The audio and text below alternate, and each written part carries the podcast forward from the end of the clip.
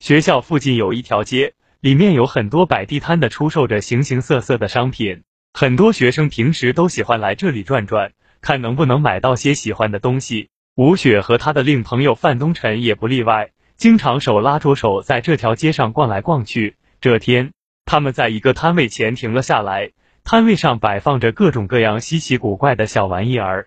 摊主是一位上了年纪的男人，有着一张沧桑的脸。吴雪在那些商品中看来看去，忽然被一个造型奇特的戒指给吸引了。戒指看上去很有年头了，上面还刻着一个小小的头像。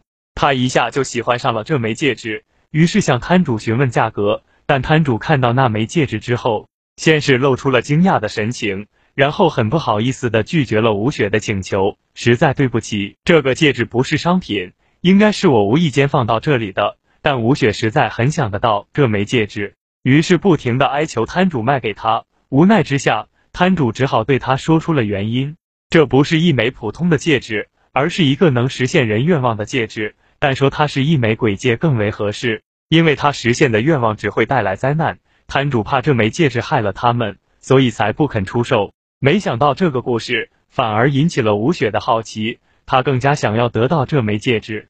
既然你坚持想得到它，我可以把它送给你。摊主最后妥协了，他能实现三次愿望，我已经用掉了一次，但是你们千万不要试图用它来许愿，那样你们一定会后悔的。达到了目的的吴雪挽着范东辰的胳膊离开了。对于摊主的话，他们却都嗤之以鼻。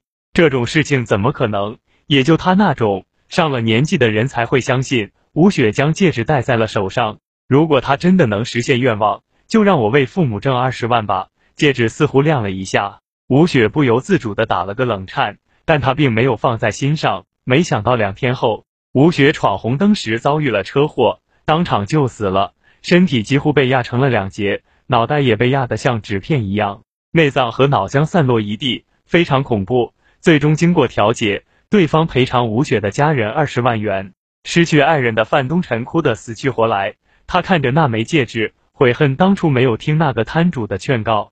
这枚戒指果真是枚鬼戒，他实现了吴雪的愿望，却杀死了他。这时，他忽然想起戒指还有一次许愿的机会，他的眼神中流露出了疯狂的神色。也许还有机会弥补。范东辰将戒指戴在自己的手上，用掉了最后一个愿望，让吴雪复活，回到我的身边。一阵冰冷的感觉传遍了范东辰的全身，让他打了个冷颤。他知道这个愿望已经生效了。然而。当敲门声响起的时候，范东晨才意识到自己犯了一个致命的错误。吴雪虽然复活了，但她的身体还是死前的恐怖模样。